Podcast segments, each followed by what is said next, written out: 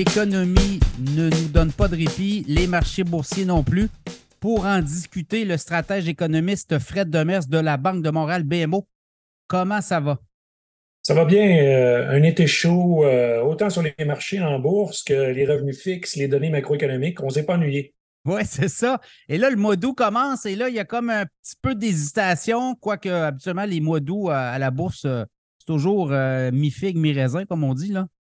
Je pense qu'on va continuer d'être surpris encore par les bonnes nouvelles macroéconomiques. Peut-être pas dans la même amplitude qu'on a connue dans les six, neuf derniers mois où, si on regarde, en octobre l'année passée, c'était vraiment euh, tout le monde était pessimiste. Finalement, on s'est rendu compte que le ralentissement euh, se faisait attendre. Euh, mais les chiffres de l'emploi, hein, c'est ce qu'on appelle un peu un ralentissement sans un effondrement. Je pense que c'est ça que les gens s'attendaient, un effondrement de l'économie à cause des taux d'intérêt. Mais ce qu'on voit, un ralentissement, je pense que ça va continuer. Mais un ralentissement avec encore une bonne cadence, autant du côté américain que canadien. Et puis l'Europe, ben, on continue à faire du surplace. Oui, très résiliente l'économie canadienne, quoi qu'on en dise.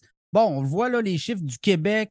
C'est, on est au neutre ou à tout le moins. On ne voit pas de grande croissance. Au Canada, on a du pétrole aussi, ça peut aider. L'immigration euh, fait en sorte que l'économie tourne quand même euh, rondement. Donc, euh, résilience, on peut dire aussi, l'économie canadienne.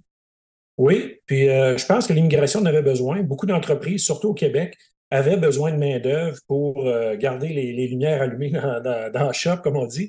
Euh, fait qu'il était plus que temps qu'on réaccélère. Euh, et puis ça, ça va faire en sorte que ça soutient les dépenses de ménage. Malheureusement, ça va aussi, aussi dire inflation pour le logement. Hein. on n'a pas, je pense qu'on va être surpris en 2024 par euh, la hausse continue des, du prix des logements. Ça, les gens vont s'en plaindre un peu. Mais ça va aller de pair avec une économie qui, encore une fois, s'effondre pas et qui continue de bien performer malgré les taux d'intérêt euh, spectaculaires. Oui, parce que les mises en chantier ne suivent pas. Hein. Les coûts d'emprunt sont tellement élevés, les promoteurs aiment mieux peut-être euh, regarder ça, ces lignes de côté, dire écoute, tant que je n'ai pas de signaux que ça ne baisse pas ou il n'y a pas de stabilité à ce niveau-là, ben moi, mes projets, je ne peux pas les faire dans une, optique de rentabilité à court terme. Hein. Il y a ça aussi. Oui, les, coûts de financement pour les entreprises sont, sont s'approchent du 10% là, pour un entrepreneur moyen. Euh, donc, ça prend les reins quand même assez solides pour, euh, pour aller de l'avant avec des projets. Euh, on se fait bombarder avec les craintes de récession. Ce n'est pas un contexte idéal, malheureusement, mais éventuellement, la, demande est tellement vigoureuse que les gens vont avoir un incitatif euh, à relancer. On le voit un peu, hein, les, mises en chantier sont quand même pas mal. On est au-delà des niveaux avant de la pandémie, il hein, ne faut pas l'oublier. On n'est pas, euh, même si les choses ont ralenti, on a ralenti d'un niveau très, très élevé de 2021. mais quand même, les moyennes sont, sont très, très bonnes, même si ce n'est pas encore assez de mise en chantier. Dans ce contexte-là, récession, on l'avait évoqué pour peut-être 2023. Et là, on la repousse, on la repousse. Est-ce qu'on va la voir apparaître éventuellement 2024 selon vos analyses? Bien, si les taux d'intérêt restent là, je pense qu'on est encore capable de l'éviter. Mais éventuellement, si on avait un taux directeur de la Fed à 6% euh, une Banque du Canada euh, qui, qui, aura envie d'y aller encore un petit peu, un 25-50, mais là, on approche du fameux point de bascule peut-être où euh, il y a des gens qui vont lancer la serviette, euh, notamment au Canada dans le marché immobilier avec les, hypothèques à taux variable comme on, comme on a eu. Euh, mais pour l'économie américaine, je pense qu'on peut se montrer patient. Et puis ce qui est intéressant, c'est de voir l'amélioration importante dans les prévisions économiques pour le court terme 2023. On a vu, hein, on, s'enligne peut-être sur une, deuxième moitié d'année où on va avoir une cadence de croissance économique entre 2 et 3% euh, c'est impressionnant. Fait que les, économistes vraiment sont passés à côté euh, de façon importante. C'était un calcul. Hein, on se disait hausse de taux égale récession, mais euh, on le voit, c'est un peu plus compliqué que ça, créer une récession. S'il n'y a pas de perte d'emploi, c'est toujours la clé. Hein, on ne peut pas avoir une vraie récession, un vrai ralentissement sans perte d'emploi.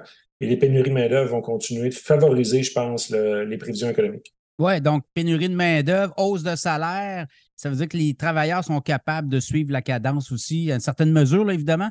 Euh, pour euh, la Banque du Canada, il n'y a pas de meeting au mois d'août, mais on va avoir une rencontre euh, début septembre. Est-ce qu'on voit une hausse du taux directeur en septembre? Je pense qu'ils vont être tentés parce que l'inflation, il y a encore, on a été surpris, on voit le, début d'une deuxième vague. ça parle, une vague comme on a connu en 2022 avec des 6-7-8% d'inflation. Mais juste l'idée d'avoir une réaccélération de l'indice d'inflation globale doit leur faire peur euh, après une année difficile. Même si l'inflation tendancielle diminue, je pense qu'on a des, grosses, grosses craintes. Et puis, le chômage augmente, mais on n'a pas eu de perte d'emploi. donc, avec le logement aussi, le troisième élément important, c'est le logement. Euh, ça doit les, rendre très, très nerveux. Et puis d'un point de vue macroéconomique, 25-50 points de base, ils vont se dire ça ne fera pas un gros effet. Pour des gens, ça va avoir un effet euh, très, très direct très, euh, après tout ce qu'on a vécu. Mais de leur point de vue, hein, des fois, c'est un peu la, tour d'ivoire avec les lunettes roses. Ils vont se dire ben, on fait ça pour la fameuse police d'assurance contre l'inflation. mais ça va avoir un effet réel, malheureusement.